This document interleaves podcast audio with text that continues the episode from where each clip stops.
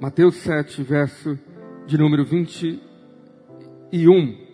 Nem todo aquele que me diz Senhor, Senhor entrará no reino dos céus, mas apenas aquele que faz a vontade de meu Pai que estás nos céus. Muitos me dirão naquele dia: Senhor, Senhor, não profetizamos em teu nome? Em teu nome não expulsamos demônios e não realizamos muitos milagres? Então eu lhes direi claramente: nunca os conheci. Afastem-se de mim, vocês que praticam o mal. Levanta a sua Bíblia e confesse com fé. Fala, eu declaro. Eu vou ser transformado de glória em glória pela revelação da palavra de Deus. E eu tomo posse de tudo que eu sou, de tudo que eu posso, de tudo que eu tenho que está aqui na palavra de Deus. Meu coração está aberto, a minha mente está alerta, e eu sei que nunca mais serei o mesmo. Em nome de Jesus. Fala para quem ao lado, Deus vai falar com você, querido irmão. Você reparou que tem alguns irmãos, talvez o irmão que está ao seu lado e está com uma alegria diferente, né? ele está com um sorriso. Pode saber que é cruzeirense, eu acho. Os irmãos estavam tão felizes quando chegaram. Eu queria falar sobre esse tema verdadeiro ou falso. Te confesso que hoje à tarde, quando eu estava orando, eu estava falando com Deus, Senhor, eu estou com vontade de falar outro tema. E eu estava meditando em outros temas. Mas esse tema tem duas semanas que está mexendo no meu coração. E eu senti que foi irresistível o Senhor falar que eu devo, por algum motivo que eu ainda não sei, compartilhar com você sobre essa palavra verdadeiro ou falso. Você sabe que nós estamos em dias que o nosso governo está tão preocupado com as fake news. É um assunto dos telejornais, no ano da eleição, o que vai acontecer com uma situação que acontece na, na geração das redes sociais, da transmissão em, em massa de notícias que não foram averiguadas e de fato nós não sabemos se aquilo é fato ou se é fake. é a moda. Só que isso é muito comum no meio cristão também, evangélicos, que ficam mandando mensagem. Eu recebo de pastores, tipo de mensagem, de vídeo, de notícias que, quando eu vou olhar, eu falo, eu não acredito que isso seja verdade. E eu te falo que muitas vezes, quando eu fui averiguar, de fato não era daquele jeito. E eu nunca tive o costume de repassar é, esse tipo de, de notícia ou de comunicado. Agora, você já fez uma prova que você deveria responder falso ou verdadeiro? Verdadeiro ou falso? A prova de opção.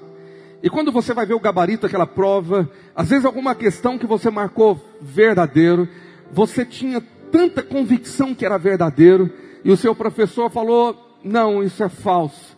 Você fala, não, se eu tivesse uma mínima suspeita que isso poderia ser falso, talvez eu não colocaria a resposta como sendo verdadeira. Porque um dos grandes dilemas de alguém que está andando em falsidade, ou no engano, ou num erro, é que de fato ele acredita que aquilo que é certo. Se você está perdido, tivesse um suposto pensamento que poderia estar errado, você poderia então voltar atrás. Mas o pior tipo de engano ou erro é quando nós acreditamos que estamos no caminho certo. Acreditamos que aquilo é de fato verdadeiro. E a Bíblia diz que o pai da mentira é o diabo. A única paternidade que o diabo tem, ele gera um filho. E ele é, tem a patente de ser alguém que é especialista na mentira. Fizeram até um dia da mentira para o diabo e colocaram no melhor mês do ano, mês de abril, e começa dizendo que existe um dia da mentira. Está amarrado em nome de Jesus. Nós não vamos dar um dia para o diabo para exaltar o que ele criou. Para nós todos os dias é o dia da verdade. E a verdade está em Cristo Jesus. Amém? Agora, veja bem. O apóstolo Paulo vai dizer que o diabo é um especialista em transformar verdade em mentira. Ele é o pai da fake news. Em primeira, em 2 Coríntios 11:4, Paulo falava à igreja dizendo assim: "Não é de admirar, porque o próprio Satanás se transforma em anjo de luz."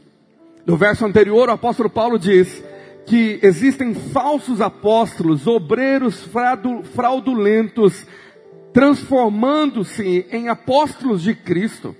Então o diabo usa pessoas com intento de enganar, de ser fraudulento, de, de gerar o movimento do engano. E nós estamos vivendo dias que isso está latente, e o apóstolo Paulo diz que isso iria aumentar. A Bíblia nos adverte dessa realidade de falsos pastores, falsos profetas, falsas ovelhas, falsos irmãos, falsos adoradores. Se o Senhor está à procura de verdadeiros adoradores, é porque existem os falsos. Só que há uma profecia do Espírito que diz que esse movimento do diabo tenderia a aumentar.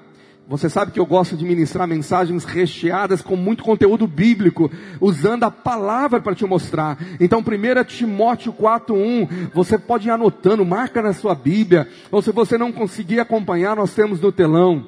O Espírito afirma expressamente que nos últimos tempos alguns apostatarão da fé por obedecerem a espíritos enganadores e a ensino de demônios, pois haverá tempo, verso 3 ah, me, me, perdoa. Vamos para 2 Timóteo agora, capítulo 4, verso 3. Se você vai para outra carta, ele também repete dizendo: Pois haverá tempo em que não suportarão a sã doutrina, pelo contrário, cercar-se-ão de mestres segundo as suas próprias cobiças, como que sentindo coceira nos ouvidos. Verso 4: E se recusarão a dar ouvidos a verdades, entregando-se às fábulas, se entregando ao engano. Haveria uma geração que se entregaria ao engano. E no primeira carta de Timóteo, ele, verso 4, verso, capítulo 4, verso 1, ele fala que o Espírito afirma que nos últimos tempos haveria, me perdoa, haveria o movimento da apostasia da fé, porque as pessoas obedeceriam ao espíritos de engano, a demônios que enganam, e há pessoas que iam obedecer esses demônios com doutrinas, com ensinos. Então, se o Espírito advertiu, é porque ele queria que a igreja fosse vacinada, precavida, levantada no alicerce de proteção contra o espírito de engano, contra os demônios.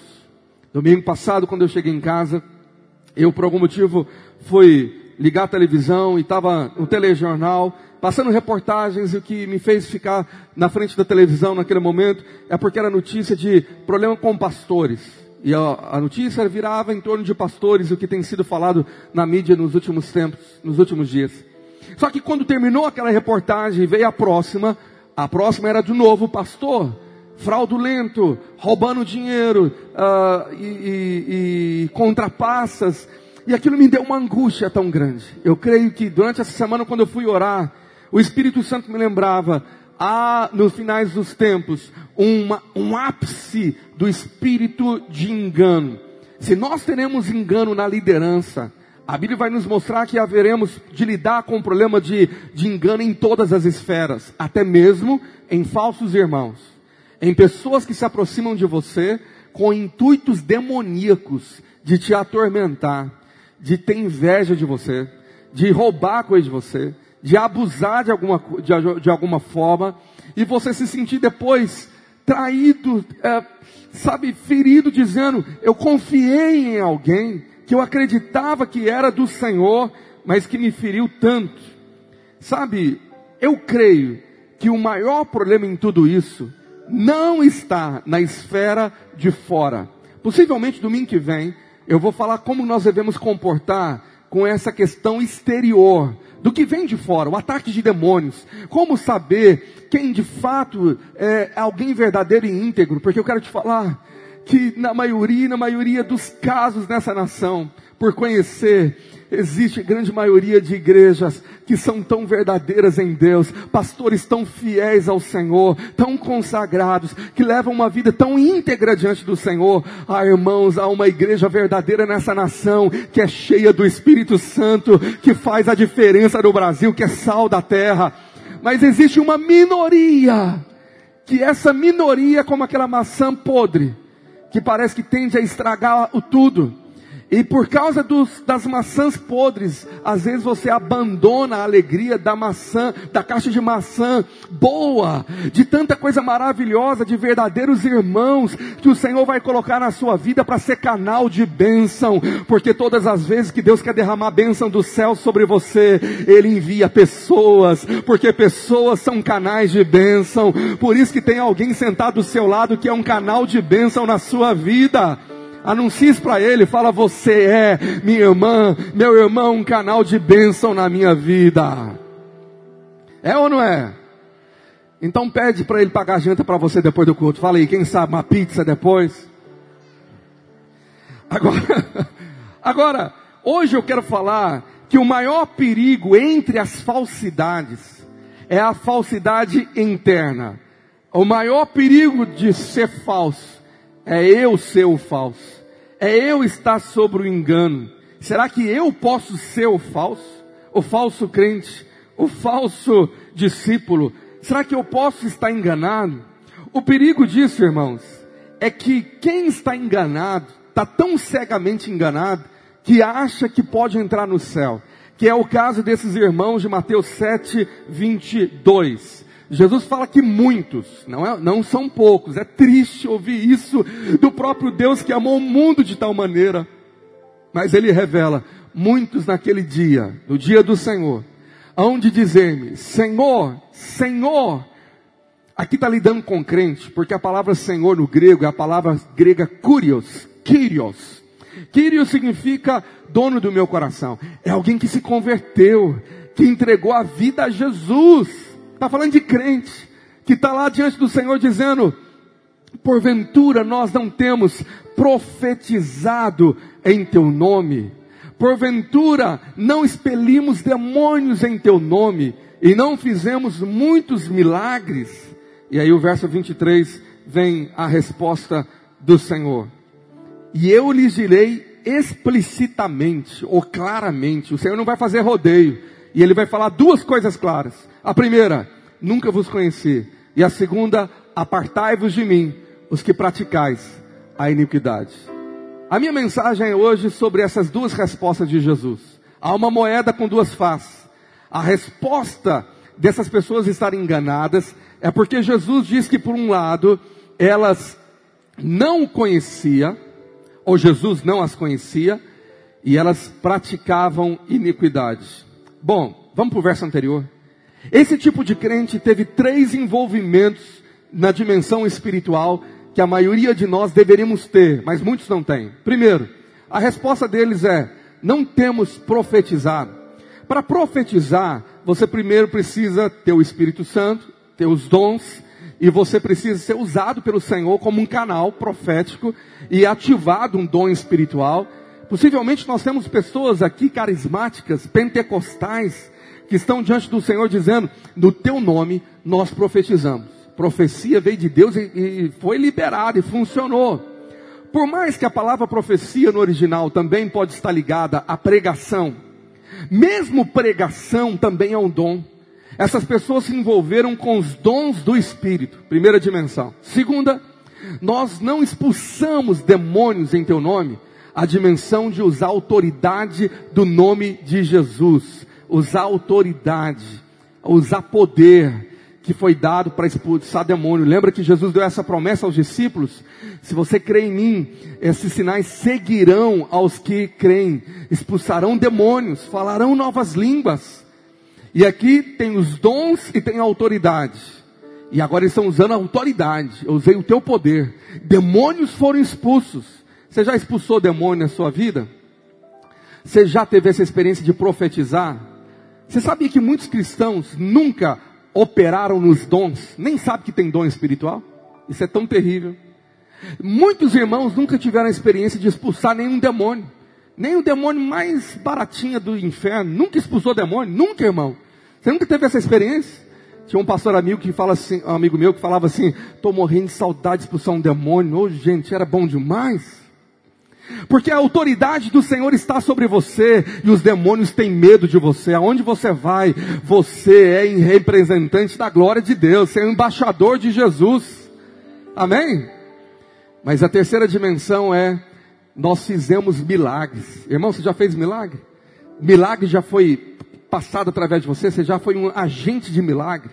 Você já liberou o sobrenatural através não só dos dons, mas através de uma experiência que você orou, que você ativou fé, ou você viu um milagre. Aqui eles estavam falando, fizemos milagres no teu nome. Então fizeram um paralítico andar, um cego ver. Gente, esse povo aqui é crente alto escalão.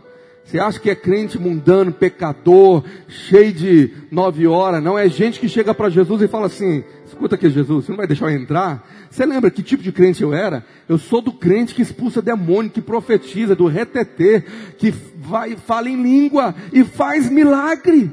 E eu não vou entrar. E a resposta de Jesus é explícita e fala: olha, não importa o que vocês viveram, a resposta do próximo versículo 23 é: eu não vos conheço. Irmãos, isso é muito sério, muitas vezes intrigante. Será que esse povo era falso, crente, ou estavam seriamente enganados? Tem um livro da literatura cristã muito famoso que o tema é, o título é Enganado Eu. Se não me engano é do grande pastor Craig Hill. Você deveria ler esse livro. Porque quando alguém está enganado, a cegueira, meu irmão, leva você a acreditar que de fato você estava certo. E a minha preocupação essa semana eu orava é quando tem crente realmente enganado, achando que a vida que ele tem é em Deus, porque se converteu, foi batizado, é membro da igreja, vai para o céu, e se ele fizer parte desses muitos do verso 22. Grifa lá a palavra muitos, me dá um temor, porque eu vejo uma multidão. O Senhor não falou que são poucos, ele falou vai ter muitos naquele dia naquele dia que vão falar isso. Senhor, eu era tão fervoroso. Senhor, eu era tão fiel no dízimo. Eu era tão fiel na, em congregar. E eu não vou entrar no teu reino. Realmente choca quando sabem que estavam enganados. Enganados. E o Senhor revela o porquê estavam enganados. A primeira pergunta é, pastor, isso pode acontecer com crente? Tem crente que pode auto se enganar. Bom, o meio-irmão de Jesus, chamado apóstolo Tiago, na sua carta, no capítulo 1, no verso de número 22, ele dá a resposta. Olha para a sua Bíblia, Tiago 1, 22. Anota esse texto, toma posse dele. Tornai-vos, pois, praticantes da palavra e não somente os ouvintes, enganando-vos a vós mesmos. Irmãos, uma coisa é eu querer enganar a minha esposa. Uma coisa é eu querer enganar a Deus. Uma coisa é eu querer enganar meus filhos. Mas a outra coisa eu querer enganar eu mesmo. É o cúmulo do engano. O auto-engano é alguém que de alguma maneira fez acreditar que se eu sou crente e não pratico a palavra, sou somente ouvinte, que está tudo bem. E Tiago faz um paralelo, pega, perdão, Pega carona nos ensinos de Jesus para falar, para Deus não está tudo bem. E ele repete o que Jesus falou no Sermão do Monte lá em Mateus 7. Se você não pratica a palavra, você pratica iniquidade. Não tem meio termo. Você tem duas coisas para praticar. Ou você pratica a palavra, ou você pratica iniquidade. Uma, uma está contra a outra. E você tem que escolher. E se você não pratica a palavra, você é um crente auto-enganado, ou que auto se engana. Então a resposta de Jesus em Mateus 7, 23, no Sermão do Monte, é um caminho revelador de cura para que eu, Daniel, e você, querido irmão, não sejamos esse tipo de gente que auto se engana, que não pratica a Bíblia e que acha que está tudo bem e que vai para o céu e que vai chegar lá e bateu na porta e eu tenho que entrar porque eu fiz até milagre. E o Senhor fala: Não, não vai entrar, eu não te conheço. Então vamos lá, vamos para o caminho da cura. Duas respostas numa só. Mateus 7, 23. A primeira, não te conheço. Eu vou deixar essa por último. Eu vou começar na parte B. Apartai-vos de mim, vós que praticais a iniquidade. Entre os clássicos de Hollywood, dos filmes de super-herói, a grande maioria assistiu a série de filmes sobre o Batman. E uma das cenas que eu assisti e que eu nunca me esqueci daquela fala, daquele diálogo, é quando o personagem que se ocultava e não revelava quem ele era, era a história diz que era um milionário que se vestia de super-herói. E ele encontra uma, uma pessoa, antiga namorada, e ele tenta explicar que o que ele faz não é na verdade o que ele é. E a resposta da, daquele filme é muito interessante porque ela responde assim: Olha, você não é o que você fala, ou tenta explicar o que fala, mas você é de fato o que você faz. Você é o que você faz, e não aquilo que você pretende fazer. Tem muito crente que auto se engana, dizendo que você um dia vai ser algo que você de fato não é, porque você não lê Bíblia, você não jejua, você não ora, você não tem comunhão com Deus, e você vive uma vida que nós chamamos de crente nominal, só de nome, ou aquele que é somente ouvinte, e você está ali, telespectador do mover de Deus, e de repente começa a ver práticas na sua vida que não condizem de maneira alguma com as práticas da palavra de Deus. E o Senhor diz: o que você pratica? O que você pratica? E ele responde que é iniquidade. Para alguns estudiosos, iniquidade tem o um sentido aqui de tipos de pecado que a pessoa institui, ela fez dele uma instituição. Na verdade, aquele pecado ele se tornou padrão de conformismo, dizendo: Olha, eu venho orando pedindo perdão, mas é algo que eu já me acostumei com isso. Infelizmente não consegui vencer a mentira, ou a pornografia, ou o roubo, ou a avareza, ou uh, o nervosismo, a impaciência. E ele começa a ser aceito como normal, e de certa maneira ele foi adotado, ou ele se tornou de estimação, e de repente ele é uma instituição dentro de você. Então agora nós vamos ver o que que Tiago, discípulo de Jesus, fala sobre esse tipo de iniquidade. Vamos voltar a fazer um paralelo com Tiago 1, volta lá. Volta para Tiago 1, verso 22. Ele diz assim: Tornar-vos, pois, praticantes da palavra e não somente ouvintes, enganando-vos a vós mesmos, porque se alguém é ouvinte da palavra e não praticante, assemelha-se ao homem que contempla, se contempla no espelho seu rosto natural, para si mesmo se contempla e se retira e pois a si mesmo se contempla e se retira, e para logo se esquece de como era a sua aparência. Mas aquele que se considera atentamente, aquele que considera atentamente na lei perfeita, lei da liberdade, e nela persevera, não sendo ouvinte negligente, mas operoso praticante, esse será bem-aventurado no que realizar. Tiago faz um paralelo do que praticamos. Ele de um lado fala ouvinte negligente. Estuda isso. O que é que você é só ouvinte? Não, eu frequento a igreja, eu ouço mensagem. Tem mensagem que é boa, outras é melhor ainda. Mas eu não sou um operoso praticante. Eu não pratico o que eu ouvi. E tem gente que é consumidor de mensagem, vai na internet, quer ouvir revelação, eu quero coisas profundas de Deus. E Deus fala, mas você não está praticando nem a simples. Você não está praticando nem as, as fáceis e você está querendo mais revelação. Verso 26. Se alguém supõe ser religioso, deixando de refrear a língua, antes enganando o próprio coração, a sua religião é vã. Sabe, não existe para Tiago um meio termo, ele é, ele é duro, de certa maneira, ele vai claro, explícito e fala, querido, você está enganando o seu coração. E a sua religião é uma coisa vã, porque não vale de nada.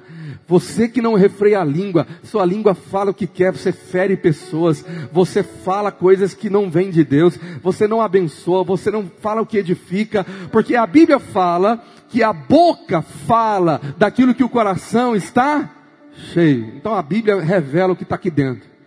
E aí, se você não refreia a língua e a sua vida é uma desordem, sua língua fala, fere, é briga no casamento, é briga com filhos, aonde vai é só encrenca, é só confusão, a palavra, a língua está envenenada de rancor, de ódio, é tanta confusão que está aqui dentro que revela pela língua, e Tiago fala, você está enganando o seu próprio coração.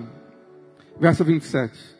A religião pura e imaculada para com nosso Deus e Pai é esta: visitar os órfãos e as viúvas nas suas tribulações e a si mesmo guardar-se incontaminado do mundo. Você quer praticar? Então vai servir a Deus servindo pessoas e se santificando, se separando das contaminações do mundo. Então Tiago é um apóstolo de prática, prática de fé, prática de vida. O que você faz, o que você não faz, define o que você é. O que você fala revela o que você tem no coração.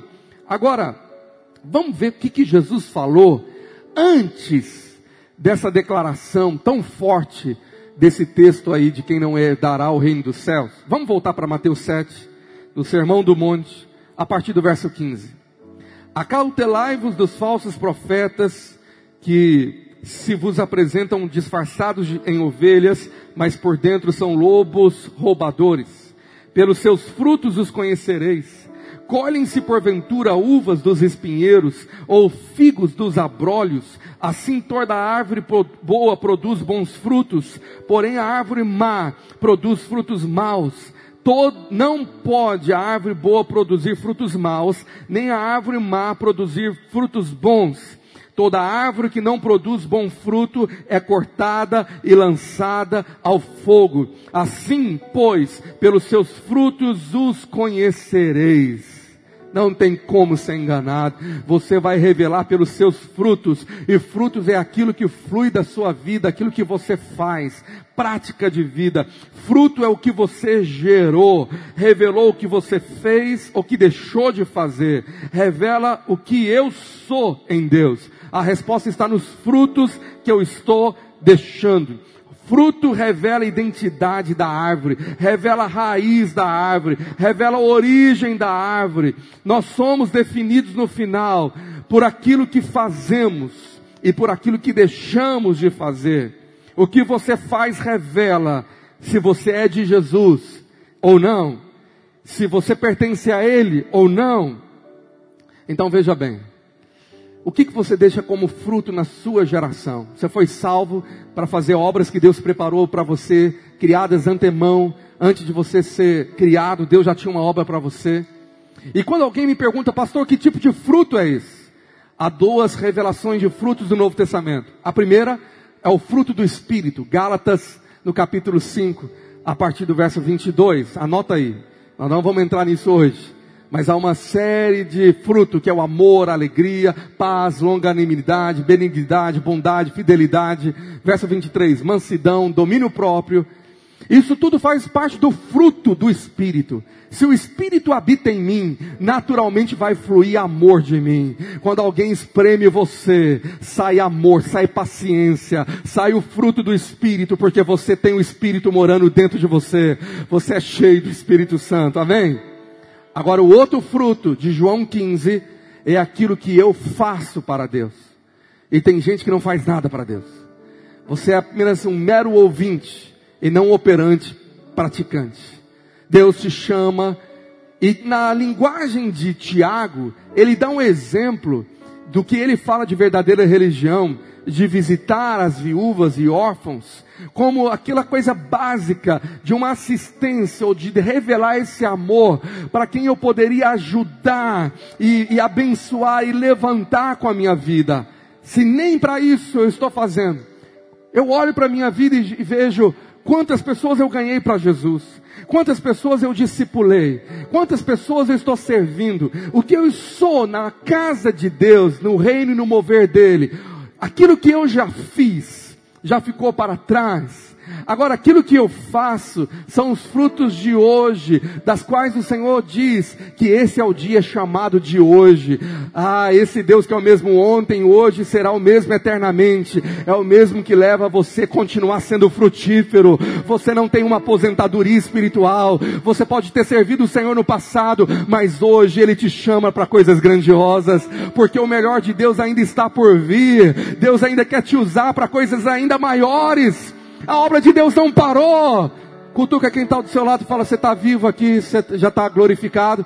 Fala para ele, você está em espírito aqui. Cutuca ele e fala: Você está aqui nessa terra e a obra de Deus não parou com você. Você pode dar um forte aplauso de louvor ao Senhor. Diga comigo bem alto, a obra de Deus não parou comigo. Eu continuo sendo servo, chamado para servir, para dar fruto. Só que tem um grande problema. Quem não dá fruto nesse chamado em Deus, João 15, 1, a Bíblia fala que esse viticultor, o dono da lavoura, do jardim, o nosso pai que é o agricultor, ele vai até a videira, verso 2. E ele fala que todo ramo que estando em mim e não der fruto, ele o corta. E todo que dá fruto, ele limpa, para que produza mais fruto ainda. Eu profetizo, você vai dar mais fruto ainda. Você já frutificou no passado, mas o seu futuro é dar mais fruto ainda. Eu me vejo um vovô de 99 anos, eu, pastor Regis, ele vai estar um pouquinho à frente e nós vamos estar lado a lado, dando mais fruto ainda, se Jesus não tiver voltado até lá. Olha para o seu irmão e fale, e você, meu irmão? E o agora, meu irmão? Agora, o outro lado da resposta, que é o mais sério, de Mateus 7, 23, é: Eu não vos conheço. Bom, aí a pessoa pode responder assim: É, mas eu te conheço. Interessante que a resposta de Jesus não é: Você não me conhece. Não, Jesus falou: É eu que não te conheço. Mas Senhor, eu te conheço. Eu, eu, eu, eu, eu aceitei a Jesus, eu li o Senhor, eu conheço o Senhor. Uma coisa é você conhecer a Deus, e a outra coisa é ser conhecido por Deus. Uau! Uma coisa é você ter a Deus, e a outra coisa é Deus ter você. Uma coisa é realmente você pertencer ao senhorio desse Deus que te comprou pelo sangue do Filho unigênito. Você foi comprado por alto preço, então você pertence a Ele. Você não é mais seu, a sua agenda não é mais sua, o seu dinheiro não é mais seu, os seus dias não é mais seu, nada é seu, tudo pertence a Ele, Ele é o Senhor. Aí se Ele tem você, Ele te conhece. Eu me lembro de um testemunho de um pastor que eu conheci pouco, mas ele foi para a glória o ano passado e ele foi pastor de uma das maiores igrejas é, nesse tempo e eu pude ter a oportunidade de ter um tempo de comunhão com ele. Nós fomos almoçar com outros pastores e ele contou uma história que eu nunca me esqueci. Quando ele abriu o coração e ele já é um pastor de muitos e muitos anos, mas aquela simplicidade me tocou. Ele falou que um dia ele estava numa conferência de adoração, um grande mover de Deus, de avivamento. As pessoas estavam quebrantadas, outras arrebatadas. E ele estava lá adorando a Deus. E ele chegou em crise em casa e falou assim com a esposa: Eu acho que eu não amo a Jesus. As canções todas falam que amam Jesus, eu te amo, eu te amo. E eu falei, eu não consigo sentir esse amor. Será que eu amo a Jesus? E depois de muitos anos de ministério, ele começou a entrar em crise, dizendo: Será que eu realmente amo a Jesus? E ele começou a pedir, Senhor, me dá esse amor. Eu não estou sentindo adoração, eu, eu não sinto o que o povo sente. Eu não estou chorando, eu não tenho essas emoções, eu não estou tão quebrantado. E aí ele começou a ter dúvida do seu próprio amor, até que ele começou a buscar a Deus em jejum, e o Senhor deu para ele a resposta em João 14, 15. Eu quero que você leia comigo. João 14, 15 diz: Se você me ama, guardará os meus mandamentos. Então ele olhou para a vida dele e disse: Senhor, eu tenho paz que eu te amo, porque a minha decisão na minha vida é te obedecer, é obedecer a tua palavra, é obedecer aos seus mandamentos. João 14, 21, Jesus continua: Aquele que tem os meus mandamentos e os guarda, esse é o que me ama. O que ama é o que guarda os meus mandamentos. Aquele que me ama será amado por meu Pai, e eu também o amarei e me manifestarei a Ele. Aleluia! Deus vai se manifestar para você. Sabe, para aquele lá o Senhor falou: Nem te conheço, mas para alguns o Senhor vai se manifestar, Ele vai aparecer para você. Você pode dizer glória a Deus? Isso é maravilhoso. Aquele pastor começou então a chorar, falando: Senhor, que paz eu estou tendo, porque eu sei que eu te amo, porque eu decidi guardar os seus mandamentos. Verso 23. Jesus responde: Se alguém me ama, guardará a minha palavra, e meu Pai o amará, e viremos para ele e faremos nele morada. A glória de Deus vai morar em você. Quem não me ama, não guarda as minhas palavras, e a palavra que estás ouvindo não é minha, mas do Pai que me enviou. Hoje nós temos muita canção de adoração maravilhosa. Eu amo Jesus. Tem gente chorando, mas nem lê Bíblia nem lê Bíblia, nem sabe que mandamento deveria guardar. E que tipo de amor é esse? Amor de boca para fora, amor que é um amor de emoções. Nós corremos o risco de sermos o alvo dessa profecia messiânica que Jesus falou. 500 anos antes de Jesus vir à terra, ele usa o profeta Isaías. E Isaías profetiza: Isaías 29, 13. O Senhor disse: Visto que esse povo se aproxima de mim com a sua boca e com seus lábios me honra, mas o seu coração está longe de mim e o seu temor para comigo consiste em mandamentos de homens que maquinalmente aprendeu. Aí quando Jesus vem, em Mateus capítulo 15, verso 8, ele pega essa profecia e ele a completa, ele a conclui. Ele diz: Esse povo, aí ele está falando que povo era, me honra com os lábios, mas o seu coração está longe de mim. Será que nós somos a, o alvo dessa mensagem? Nós somos esse povo? Jesus podia estar apontando o dedo hoje falando, tem um povo que vai no domingo, levanta a mão, canta música, até chora, música bonita, me honra com lábios, mas o coração, o Senhor conhece o seu coração, ama prazeres, ama pecado, está afundado em inveja, só quer dinheiro, só mundanismo, a semana inteira sem Deus, não tem tempo de devocional, não lê Bíblia, não sabe o que o Senhor quer, nunca ganhou uma alma para Jesus, não prega o Evangelho, nunca leu Mateus 28, 19, a grande comissão, não é grande opção, é grande comissão. A igreja foi comissionada para ir e fazer discípulos das nações, batizando no nome do Pai, do Filho e do Espírito Espírito Santo e ensinando o povo a guardar todas as coisas que ele ensinou até que ele volte. E eis que estarei convosco todos os dias até a consumação dos séculos. Você pode dizer amém? Mas a minha pergunta é: quantos discípulos nós estamos fazendo hoje? Quantos de nós estamos obedecendo, praticando operosamente a palavra? Nós estamos ocupados demais com nossos negócios, com nossa empresa, com nossos, nossas dificuldades, as contas que nós temos para pagar. Jesus, eu não tenho tempo para obedecer a tua palavra. Mas continua honrando o Senhor de lábios. Mas haverá um dia que o Senhor vai dizer: aparta-te, você que praticou coisas que eu não queria, iniquidade. Você viveu para si, era tão cheio de egoísmo. Esse pecado foi seu e você não abandonou.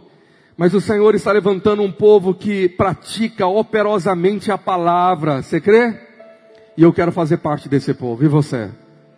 Eu quero encerrar liberando palavras proféticas que eu creio que nós precisamos orar sobre isso. Que está na hora. Nós vamos orar esses 40 dias e jejuar para liberar sobre Campo Belo e o Brasil. Que está na hora de um povo verdadeiramente obediente à palavra de Jesus se manifestar. O que as nações e o Brasil está esperando, as pessoas estão cansadas de falso crente, falso pastor, falsa igreja, gente só quer dinheiro, gente que só é só escândalo. O povo está cansado e eles estão doidos para ver crentes verdadeiros, cheios do Espírito Santo, que ama de verdade, que opera a palavra, que é movido pelo Espírito. Sua família está doida para ver isso. Você concorda comigo? Amém?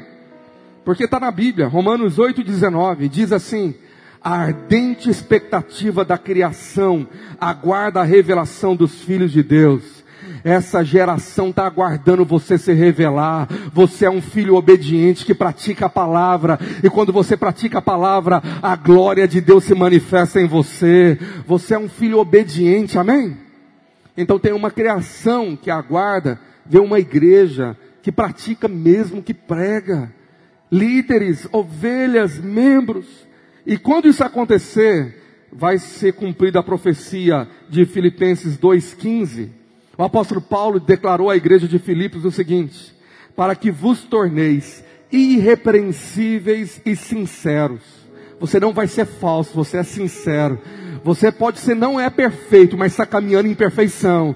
Você pode ainda cometer pecado, mas você decidiu vencer o pecado e pela fé no nome de Jesus. Então você está crescendo. Eu profetizo sobre você.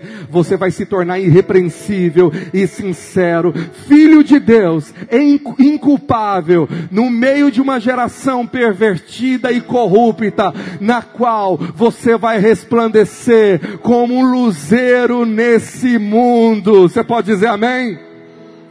Então você vai levantar uma das suas mãos. E você vai ler esse texto aí com muito fervor, como está aqui no telão. Vamos lá? Um, dois, três, já para que eu me torne irrepreensível, sincero, filho de Deus, inculpável, no meio de uma geração pervertida e corrupta, na qual vou resplandecer como um luzeiro neste mundo. Aplauda o Senhor aí, querido.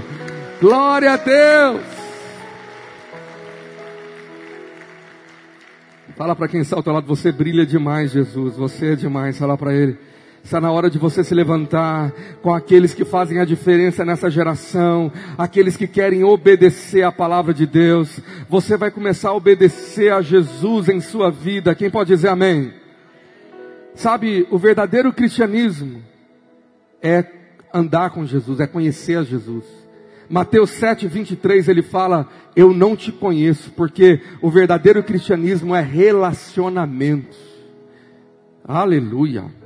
Diga comigo, eu preciso conhecer a Jesus. E Ele vai me conhecer. E andaremos em comunhão.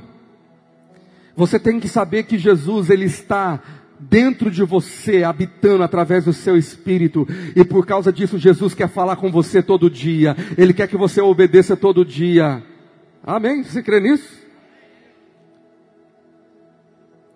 Sabe, antes de Jesus falar o que eles praticavam aqui nesse texto, Jesus primeiro fala que não o conhecia. Por quê?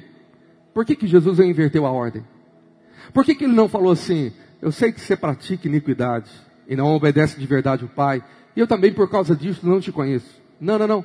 A ordem foi, eu não te conheço, você que pratica iniquidade. A resposta, o Senhor falava no meu coração, eu te confesso que eu nunca tinha ouvido isso antes, mas quando eu orava, eu perguntava, Senhor, por que, que o Senhor colocou dessa maneira? A resposta veio dessa seguinte maneira no meu coração.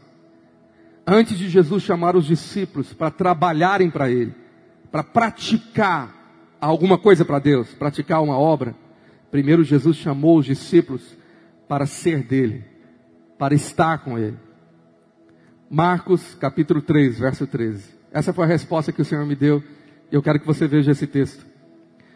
Depois subiu ao monte e chamou os que ele mesmo quis e vieram para junto dele. Aleluia. Primeiro o Senhor trouxe para ele. Você foi salvo para estar com Jesus, para estar na presença dele. Você foi salvo para ser filho. Aleluia.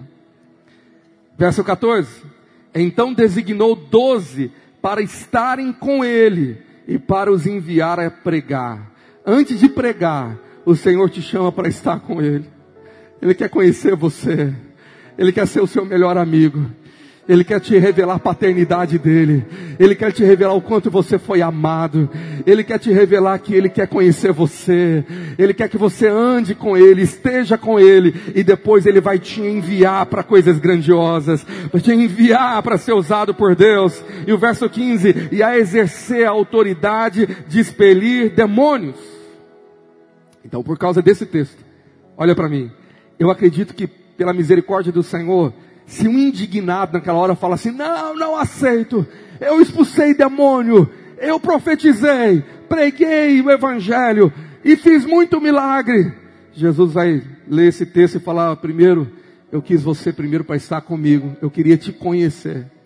Eu queria ser o seu Deus, eu queria falar com você, eu queria ter uma íntima comunhão com você, para que depois eu te enviasse para pregar o Evangelho e para expulsar os demônios, porque a obra de Deus é um resultado da obra de Deus dentro de você. Você está entendendo isso? Diga amém. Antes de fazer, seja. Antes de fazer, Primeiro cultive intimidade, comunhão com Deus. Para Deus vale mais do que pregar, do que profetizar, do que expulsar demônio e fazer muitos milagres. Vale mais estar com Ele. Ele quer conhecer você. Ele quer aquele tempo de intimidade, na comunhão da oração, aonde você ora, mas você também vai ouvir a voz de Deus. E Ele vai falar ao seu coração e você vai obedecer a sua voz. Você foi chamado para andar com Jesus, ser de Jesus, refletir a glória de Jesus. Sabia que Jesus um dia orou por isso, por você? Pega sua Bíblia, fica de pé, nós já vamos encerrar. Em João 17, 20, Jesus ora por mim e por você. Eu acredito que o nosso nome, o meu nome e o seu nome estava lá na mente de Jesus. Quando ele diz assim: Não rogo somente por estes, mas também por aqueles que vier, vierem a crer em mim por intermédio da sua palavra. Jesus estava com João, Pedro, Paulo. O Paulo não estava nessa hora, não. Via, ia vir depois. Ele estava lá com seus doze. E ele fala assim: João, Mateus, eu vou fazer uma oração. E agora ao Pai. E eu não vou orar somente por você, não. E agora eu já estou pensando no Graciano, que daqui a alguns anos virá, ele vai crer em mim. Eu vou orar também pelo Daniel, que vai crer em mim por intermédio da minha palavra. Eu vou orar pelo Regis, que vai crer. Eu e você estávamos na oração que Jesus disse, também aqueles que vierem a crer. Quantos creem em Jesus aqui pela palavra? Diga assim, Jesus orou por mim. E o que, que ele orou? Verso 21. A fim de que todos sejam um. E como és tu, ó Pai, em mim, e eu em ti, também sejam eles em nós, para que o mundo creia que tu me enviaste. O mundo vai crer, não é pelos milagres que você faz, não, é quando eles verem Jesus em você. Aleluia. Eu vou estar neles, Jesus falou, verso 22. E eu lhes tenho transmitido a glória que me tens dado, para que sejam um como nós somos. Lá na Trindade, o Senhor já tinha tudo, era perfeito. O Pai coabitando com o Filho e o Filho coabitando com o Espírito. Eu creio que na eternidade passada Ele falou: essa comunhão é maravilhosa demais viver em família um habitando no outro. Vamos estender a família, vamos colocar mais alguém aqui dentro dessa comunhão. E aí Deus pensou em você. Ele pensou que ele ia criar você primeiro para conhecer você e habitar em você. A Trindade habita dentro de você. Aleluia. Verso 23 e eu neles e tu em mim, a fim de que sejam aperfeiçoados na unidade, para que o mundo conheça que tu me enviaste e os amaste como também amaste a mim. Pai, a minha vontade é que onde eu estou, estejam também comigo os que me deste, para que vejam a minha glória que me conferiste, porque me amaste antes da fundação do mundo. Pai justo, o mundo não te conheceu, eu, porém, te conheci, e também estes compreenderam que tu me enviaste. E eu lhes fiz conhecer o teu nome, e ainda o farei conhecer, a fim de que o amor com que me amaste esteja neles, e eu neles esteja. Aleluia! Aleluia! Aleluia! Eu acredito que Jesus, para aqueles muitos, vai falar: Você não leu a minha oração? A oração sacerdotal de João 17, eu roguei. A minha oração era para que eu estivesse neles. Eu queria conhecer você. Eu queria ter você. Eu queria que nós habitássemos em você. Há poucos dias, uma pastora nos perguntou, numa imersão que estávamos fazendo, uma grande igreja, qual pessoa da Trindade você se relaciona mais? Lá no meu lugar eu falei, gente, eu nunca pensei nisso. Em 40 anos de convertido, eu nunca ouvi falar nisso. E ela falou: Você tem mais procurado mais intimidade com Deus Pai, com Deus Filho ou com Deus Espírito? Eu falei: Eu não sei responder agora. Que ênfase eu tenho dado? Mas na hora meu coração gritou assim: Mas eu quero a trindade, eu quero a, a intimidade com os três. Pai, eu quero te conhecer. Senhor Jesus, eu quero que a tua glória seja revelada em mim. E Espírito Santo, eu quero ser o seu amigo. Eu quero que o Senhor seja o meu melhor amigo. Quantos querem isso? Levanta suas mãos e clame isso. Eu quero te conhecer e eu quero que o Senhor me conheça. Fala, Pai, me leva a ser um crente de verdade, a conhecer a Deus de verdade, a obedecer a palavra de Deus de verdade, a não ser um mero ouvinte. Senhor, eu não quero enganar a mim mesmo. Se nessa noite você quer viver uma vida verdadeira com Jesus, sai do seu lugar onde você está e vem aqui para frente desse altar. Vem se derramar aqui e fala: Senhor, eu decido viver uma vida íntegra, verdadeira. Você que está na galeria, você pode descer. Você que está em casa, você pode ficar de pé aí na sua casa, levantar as mãos e derramar o seu coração nessa noite de Santa Ceia. Oh Deus. Quero